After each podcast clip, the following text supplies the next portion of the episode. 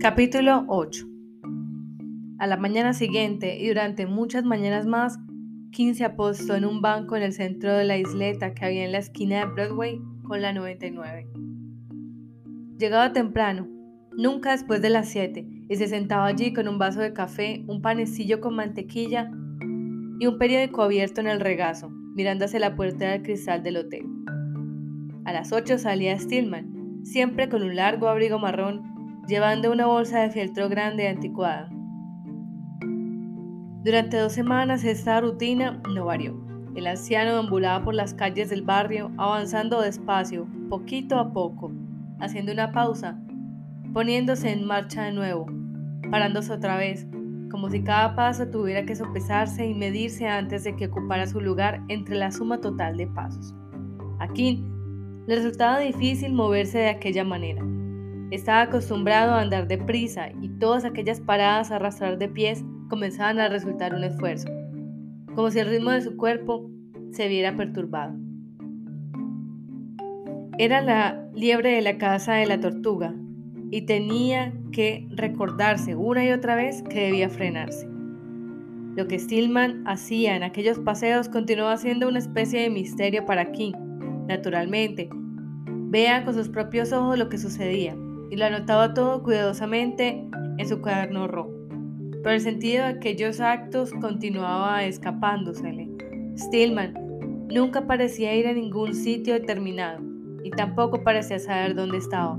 Y sin embargo, como obedeciendo un propósito consciente, nunca salía de la zona estrechamente circunscrita. Limitaba al norte por la calle 110, al sur por la 72 y al oeste por la Riverside Park, y al este por Amsterdam Avenue.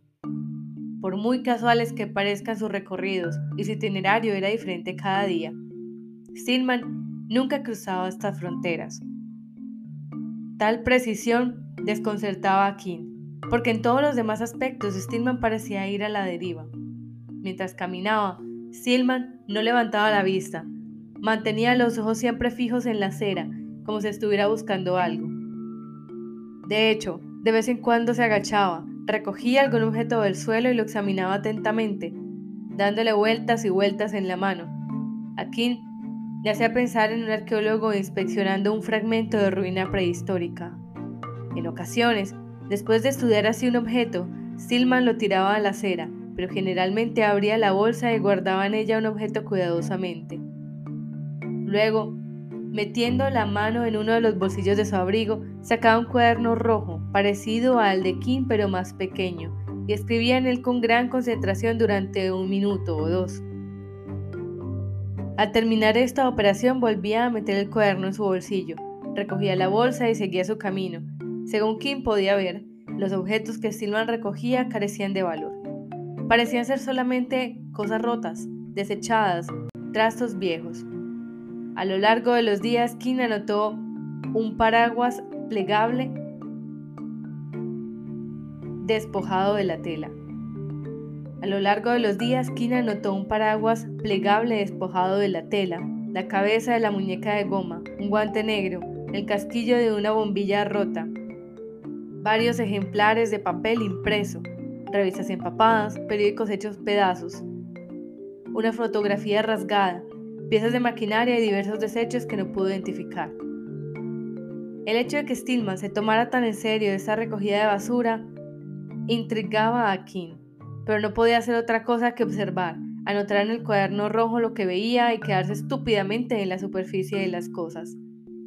Al mismo tiempo le complacía saber que también Stillman tenía el cuaderno rojo, como si eso creara un vínculo secreto entre ellos. King sospechaba que el cuaderno rojo de Stillman contenía respuestas a las preguntas que se habían ido acumulando en su cabeza y empezó a planear diversas estrategias para robárselo al viejo. Pero aún no había llegado el momento de dar ese paso. Aparte de recoger objetos en la calle, Stillman no parecía hacer nada. De vez en cuando se detenía en alguna parte para comer. En alguna ocasión tropezaba con alguien y murmuraba una disculpa. Una vez un coche estuvo a punto de atropellarse cuando cruzaba la calle. Stillman no hablaba con nadie, no entraba a ninguna tienda, no sonreía. No parecía ni alegre ni triste. Dos veces, cuando su botín de desechos se había hecho desacostumbradamente grande, regresó al hotel en mitad del día y volvió a salir unos minutos más tarde con la bolsa vacía. La mayoría de los días pasaba por lo menos varias horas en Riverside Park, paseando metódicamente por los caminos asfaltados abriéndose paso por entre los arbustos con un palo. Su búsqueda de objetos no cesaba entre el follaje. Piedras, hojas y ramitas acababan en su bolsa. Una vez observó King. Incluso se agachó para coger un cagallón seco de perro. Lo olfateó cuidadosamente y se lo guardó. También era el parque el lugar donde Stillman descansaba. Por la tarde, a menudo después de su almuerzo, se sentaba en un banco y miraba fijamente a la otra orilla del Hudson. En una ocasión, un día especialmente caluroso, King le vio tumbado en la hierba, dormido. Cuando oscurecía, Stillman cenaba en la cafetería Apollo, en la esquina 97 con Broadway, y luego regresaba a su hotel. Ni una sola vez intentó contactar a su hijo. Eso le confirmó Virginia Stillman, a quien King llamaba todas las noches cuando volvía a casa. Lo esencial era seguir en el asunto. Poco a poco, King empezó a sentirse apartado de sus primitivas intenciones y se preguntó si no se había embarcado en un proyecto sin sentido. Por supuesto, era posible que Stillman estuviera simplemente esperando su oportunidad, arrollando al mundo hasta dormirlo antes de atacar pero eso significaba suponer que era consciente de que le vigilaban, y a Kim le parecía improbable que así fuera. Había hecho bien su trabajo hasta entonces, manteniéndose a una discreta distancia del viejo, mezclándose con los transeúntes, evitando llamar la atención sobre sí mismo, pero sin tomar medidas llamativas para ocultarse. Por otra parte, era posible que Stillman supiera desde el principio que le vigilaban, incluso que lo supiera de antemano, y por lo tanto no se hubiera tomado la molestia de descubrir quién era el vigilante concreto. Si tenía la certeza de que le seguían, ¿qué importaba? Un vigilante, una vez descubierto, siempre podía ser sustituido por otro. Esta visión de la situación consoló a King y decidió creer en ella, aunque esa creencia no tenía ningún fundamento. Solo había dos posibilidades. Stillman sabía lo que él estaba haciendo o no lo sabía. Y si no lo sabía, King no estaba consiguiendo nada, estaba perdiendo el tiempo. Cuánto mejor creer que todos sus pasos tenían realmente un propósito. Si esta interpretación exigía conocimiento por parte de Stillman, entonces King aceptaría ese conocimiento como artículo de fe, al menos por el momento. Quedaba el problema de en qué ocupar sus pensamientos mientras seguía al anciano. King estaba acostumbrado a vagabundear. Sus excursiones por la ciudad le habían enseñado a entender que lo interior y lo exterior estaban conectados, utilizando la locomoción sin rumbo como técnica de inversión. En sus mejores días podía llevar lo de fuera dentro y así usurpar la soberanía de la interioridad. Inundándose de cosas externas, ahogándose hasta salir de sí mismo, había conseguido ejercer un pequeño grado de control sobre sus ataques de desesperación. Vagar, por lo tanto, era una especie de anulación de la mente, pero seguir a Stillman no era vagar. Stillman podía vagar, podía ir de un sitio a otro tambaleándose como un ciego, pero ese privilegio se le negaba a Kim. Estaba obligado a concentrarse en lo que hacía, aunque prácticamente no fuera nada. Una y otra vez sus pensamientos empezaban a ir a la deriva, y pronto sus pies seguían su ejemplo.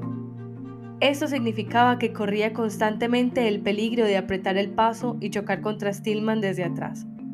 Para evitar ese percance, concibió varios métodos diferentes de desaceleración. El primero era decirse que ya no era Daniel King, ahora era Paul Auster, y con cada paso que daba trataba de encajar más cómodamente en las estrecheces de esta transformación. Auster no era más que un nombre para él, una cáscara sin contenido.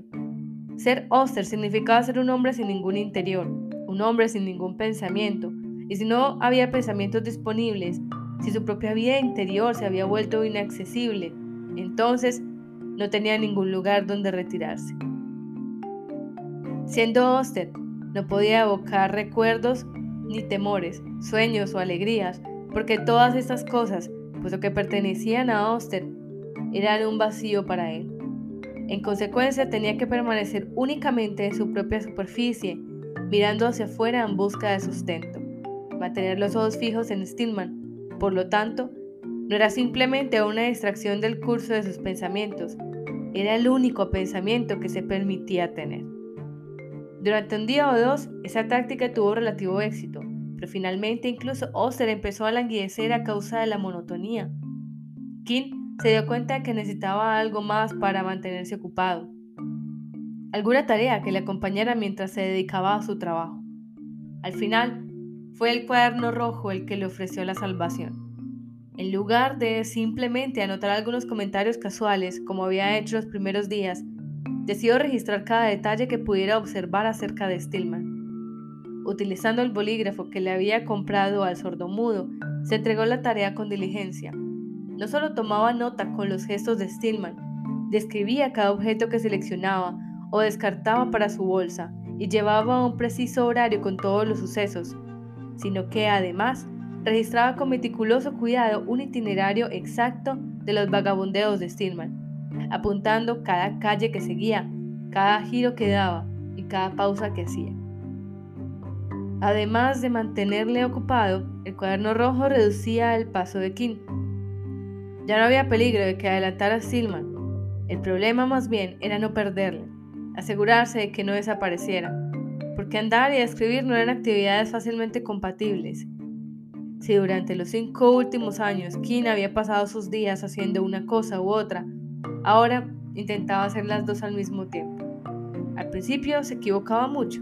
Era especialmente difícil escribir sin mirar a la página y a menudo descubría que habría escrito dos y hasta tres líneas una encima de la otra, produciendo un confuso e ilegible palimpsesto. Mirar a la página, sin embargo, significaba pararse y eso aumentaría las posibilidades de perder a Stillman. Al cabo de algún tiempo llegó a la conclusión de que era básicamente una cuestión de posición. Experimentó con un cuaderno delante de él en un ángulo de 45 grados, pero se encontró con que su muñeca izquierda se cansaba pronto. Después, trató de mantener el cuaderno directamente delante de su cara, con ojos mirando por encima de él como un Kilroy, que hubiese cobrado vida, pero eso resultaba poco práctico. Luego trató de apoyar el cuaderno en el brazo derecho varios centímetros por encima del codo y sostener la parte de atrás del mismo con la palma izquierda. Pero eso le provocaba calambres en la mano derecha y hacía imposible escribir en la mitad interior de la página. Finalmente, decidió apoyar el cuaderno de la cadera izquierda, más o menos como sostiene un pintor su paleta. Esto constituyó una mejora. El llevarlo ya no suponía un esfuerzo y la mano derecha podía sostener el bolígrafo sin que otras obligaciones la estorbaran. Aunque este método también tenía sus inconvenientes, parecía ser el sistema más cómodo a la larga, porque King podía ahora dividir su atención casi a partes iguales entre Stillman y su escritura, levantando la vista hacia uno o bajándola hacia la otra, viendo la cosa y escribiéndola con el mismo gesto rápido. Con el bolígrafo del sordomudo en la mano derecha y el cuaderno rojo descansando en la cadera izquierda, King continuó siguiendo a Stillman durante nueve días más. Sus conversaciones nocturnas con Virginia Stillman eran breves, aunque el recuerdo del beso estaba aún vivo en la mente de King, no hubo más sucesos románticos. Al principio King imaginó que ocurriría algo. Después de tan prometedor comienzo, le parecía seguro que acabaría encontrándose a la señora Stillman entre sus brazos. Pero su cliente se había retirado rápidamente detrás de la máscara de los negocios y ni una sola vez se había referido a aquel aislado momento de pasión. Quizá King se había engañado en sus esperanzas, confundiéndose momentáneamente a sí mismo con Max Work, un hombre que nunca dejaba escapar tales oportunidades. O quizá era sencillamente que King estaba empezando a sentir su soledad más intensamente. Hacía mucho tiempo que no tenía un cuerpo cálido a su lado, porque la verdad era que había empezado a desear a Virginia Stillman en el mismo momento que la vio, mucho antes de que el beso tuviera lugar. Que ella no le alentara actualmente no le impedía continuar imaginándola desnuda. Imágenes lascivas pasaban por su cabeza todas las noches, y que las posibilidades de que se convirtieran en realidad parecían remotas, continuaban siendo una agradable distracción.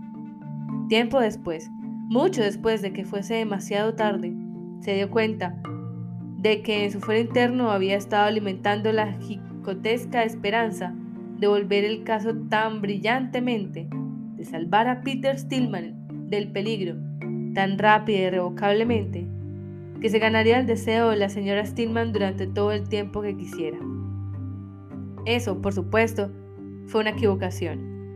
Pero de todas las equivocaciones que King cometió desde el principio hasta el final, no fue ni mucho menos la peor. Habían pasado 13 días desde que comenzó el caso. King regresó a casa aquella noche del mal humor. Estaba desanimado, dispuesto a abandonar el barco, a pesar de los juegos que había estado jugando consigo mismo, pesar de las historias que había inventado para seguir adelante. El caso no parecía tener solidez. Stillman era un viejo loco que se había olvidado de su hijo. Podría seguirse hasta el fin de los tiempos y no pasaría nada. King cogió el teléfono y marcó el número de los Stillman. Estoy a punto de dejarlo, le dijo Virginia Stillman. Por todo lo que he visto, no hay ninguna amenaza para Peter. Eso es exactamente lo que él quiere que pensemos, contestó la mujer. No tiene usted ni idea de lo listo que es y lo paciente. Puede que él sea paciente, pero yo no. Creo que está usted malgastando su dinero y yo estoy malgastando mi tiempo. ¿Está usted seguro de que no le ha visto? Eso lo cambiaría todo. No apostaría mi vida, pero sí estoy seguro. Entonces, ¿qué me está usted diciendo? Le estoy diciendo que no tiene usted por qué preocuparse, al menos por ahora. Si sucede algo más adelante, llámeme. Iré corriendo la primera señal de dificultades. Después de una pausa, Virginia Stillman dijo, puede que tenga usted razón. Luego, tras otra pausa, pero solo para tranquilizarme un poco más, me pregunto si podríamos llegar a un arreglo. Eso depende de lo que tenga usted pensado. Solo esto. Deme unos días más para estar absolutamente seguros. Con una condición, dijo King. Tiene usted que dejar que lo haga a mi manera. No más contaprisas. Tiene que darme libertad para hablar con él, para interrogarle, para llegar hasta el fondo del asunto una vez por todas. ¿No sería arriesgado? No se preocupe, no voy a descubrir nuestro juego. Él ni siquiera adivinará quién soy, ni a qué me propongo. ¿Cómo se las arreglará? Ese es mi problema. Tengo muchas cartas en la manga. Usted confía en mí. De acuerdo, acepto. Supongo que no hay nada que perder. Está bien, le haré unos días más y luego ya veremos qué pasa. Señor Oster? Sí. Le estoy muy agradecida. Peter ha estado muy bien esas últimas dos semanas y sé que es gracias a usted. Habla de usted continuamente. Es usted como, no sé, un héroe para él. ¿Y qué pasa, señora Stillman? más o menos lo mismo. Me alegro oírlo. Puede que algún día ella me permita estarle agradecido. Cualquier cosa es posible, señor Oster. Recuérdelo. Lo haré. Sería un idiota si no lo hiciera. King se tomó una cena ligera de huevos revueltos con tostadas, se bebió una botella de cerveza y se instaló en su escritorio con el cuaderno rojo. Llevaba ya muchos días escribiendo en él llenando página tras página con su errática y gravateada letra, pero todavía no había tenido valor para leer lo que había escrito. Ahora que el final parecía estar a la vista, pensó que podía atreverse a echar una ojeada. La mayor parte era difícil de leer, especialmente las primeras hojas, y cuando conseguía descifrar las palabras, no le parecía que el esfuerzo valiese la pena. Recoge el lápiz en mitad de la manzana, Examina, vacila, guarda en bolsa. Compra un bocadillo. Se sienta en banco en parque y lee cuaderno rojo. Esas frases le parecían absolutamente inútiles. Todo era cuestión de método. Si el objetivo era comprender a Stillman, llegar a conocerle lo bastante bien como para poder prever lo que haría a continuación, King había fracasado. Había comenzado con una serie limitada de datos, el origen familiar de Stillman, su profesión, la reclusión de su hijo, su propio arresto y hospitalización, un libro de extravagante erudición escrito cuando supuestamente aún estaba de acuerdo. Y sobre todo, la certeza de Virginia Stillman de que ahora intentarían hacerle daño a su hijo. Pero los hechos del pasado no parecían tener ninguna relación con los hechos del presente. Quien estaba profundamente desilusionado. Siempre había imaginado que la clase para hacer un buen trabajo como detective era una atenta observación de los detalles. Cuanto más preciso fuera el escrutinio, mejores serían los resultados. La consecuencia era que el comportamiento humano podía comprenderse, que debajo de la infinita fachada de gestos, los tics y los silencios, había una coherencia, un orden, una motivación. Pero después de esforzarse en asimilar todos aquellos efectos superficiales, King no se sentía más próximo a Stillman que cuando empezó a seguirle. Había vivido la vida de Stillman caminando a su lado, visto lo que él veía, y la única cosa que percibía ahora era la impenetrabilidad del hombre. En lugar de cortar la distancia que había entre él y Stillman, había visto cómo el viejo se alejaba paulatinamente de él, aunque continuara estando delante de sus ojos.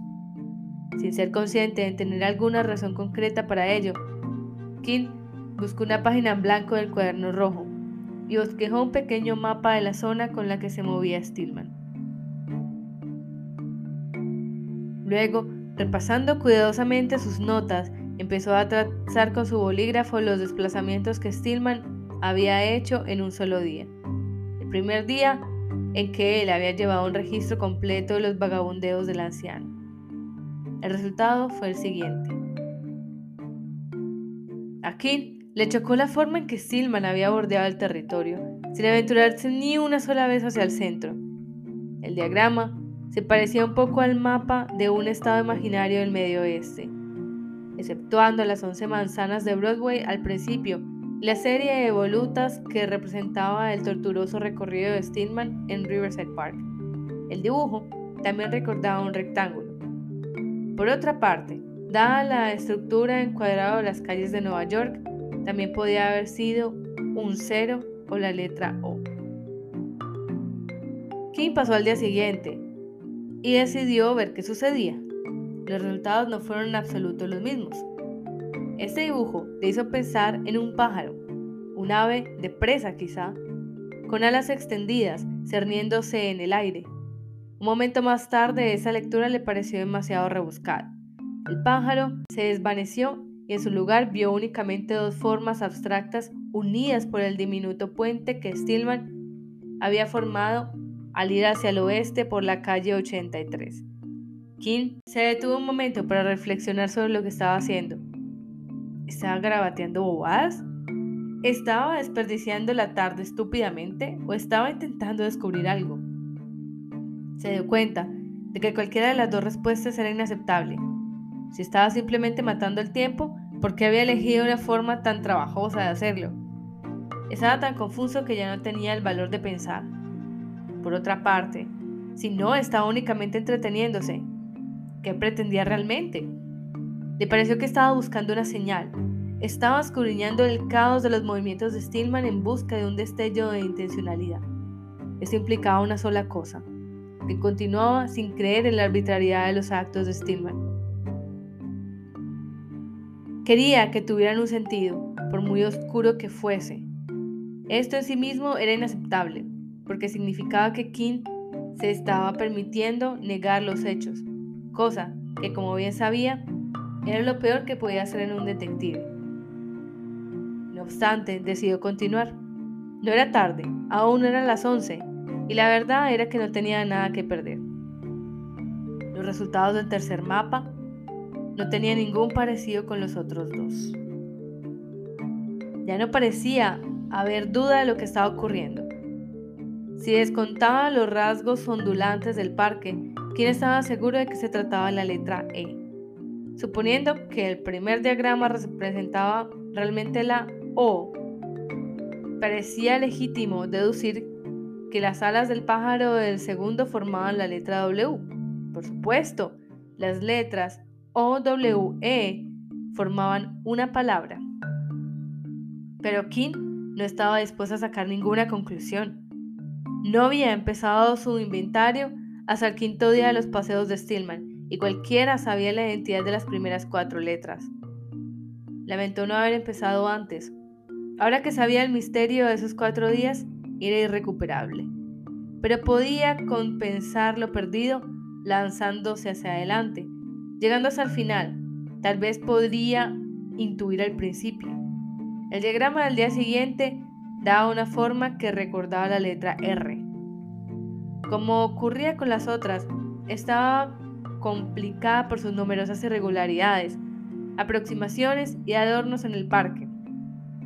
Aferrándose a una apariencia de objetividad, Kim trató de mirarlo como si no hubiese esperado una letra del alfabeto. Tenía que reconocer que nada era seguro. Muy bien podría parecer el de significado.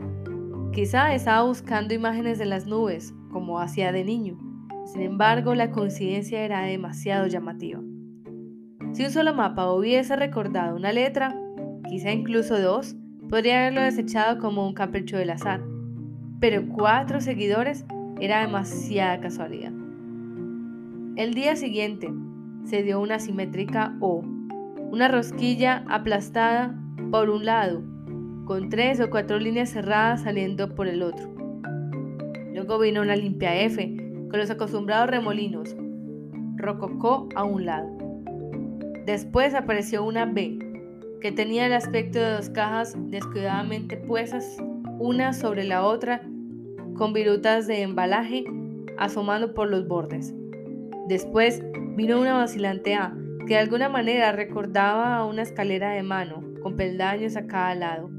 Y finalmente llegó una segunda B, precariamente inclinada sobre un perverso punto, único, como una pirámide invertida. King copió las letras en orden. Bab. Después de juguetear con ellas durante un cuarto de hora, cambiándolas de posición, separándolas, reordenando las secuencias, volvió al orden original y las escribió con la siguiente manera. Hour of Bab. La solución parecía tan grotesca que casi se desanimó haciendo todas las debidas concesiones al hecho de que le faltaban los primeros cuatro días y que Stillman no había terminado todavía. La respuesta parecía ineludible. The Tower of Babel. Los pensamientos de King volaron momentáneamente a las últimas páginas de Arthur Gordon Pym y el descubrimiento de los extraños jeroglíficos de la pared interior de la cima. Letras escritas en la propia tierra, como si trataran de decir algo que ya no se podía ser comprendido. Pero pensándolo mejor, aquello no parecía apropiado, porque Stillman no había dejado su mensaje en ninguna parte. Cierto, había creado unas letras con movimiento de sus pasos, pero no las había escrito. Era como dibujar una imagen en el aire con el dedo. La imagen se desvanece mientras la estás trazando. No hay ningún resultado, ninguna huella de lo que has hecho y sin embargo, las imágenes existían, no en las calles donde él las había dibujado, sino en el cuaderno de rojo de King. Se preguntó si Stillman se sentaba cada noche en su habitación y trazaba su itinerario del día siguiente, o si improvisaba sobre la marcha. Era imposible saberlo. Se preguntó también a qué propósito servía aquella escritura en la mente de Stillman. ¿Era simplemente una especie de nota para sí mismo? ¿O quería ser un mensaje para otros? Por lo menos, concluyó King, significaba que Stillman no había olvidado a Henry Dark. King no quería dejarse dominar por el pánico. En un esfuerzo por contenerse, trató de imaginar las cosas bajo la peor luz posible. Se veía lo peor quizá no fuese tan malo como pensaba. Lo analizó como sigue. Primero, Stillman estaba tramando realmente algo contra Peter. Respuesta. Esta había sido la premisa en cualquier caso. Segundo, Stillman sabía que le seguirían, sabía que sus movimientos serían registrados, sabía que su mensaje sería descifrado. Respuesta. Esto no cambiaba el hecho esencial, que era preciso proteger a Peter. Tercero. Stillman era mucho más peligroso de lo que él había imaginado previamente. Respuesta. Eso no significaba que lograra salirse con la suya. Esto le ayudó algo, pero las letras continuaban horrorizándole. Todo el asunto era tan solapado, tan diabólico con sus circuloquios, que no quería aceptarlo. Luego vinieron las dudas, como obedeciendo una orden, y llenaron su cabeza de rítmicas voces burlonas. Lo había imaginado todo. Las letras no eran letras en absoluto, las había visto solo porque quería verlas. Y aunque los diagramas formasen letras, era pura chiripa. Stillman no tenía nada que ver con ello. Todo era una casualidad, un fraude que había perpetuado contra sí mismo. Decidió irse a la cama. Durmió intervalos. Se despertó y escribió en el cuaderno rojo durante media hora. Se volvió a la cama. Su último pensamiento antes de dormirse fue que probablemente tenía dos días más, ya que Stillman no había completado aún su mensaje. Faltaban sus últimas dos letras, la E y la L. La mente de King se dispersó. Llegó a un país de fragmentos, un lugar de cosas sin palabras, sin palabras, sin cosas. Luego, luchando con el sueño por última vez, se dijo que él era la antigua palabra hebrea para Dios. En su sueño, que más tarde olvidó, se encontró en el vertedero de su infancia, rebuscando en una montaña de basura.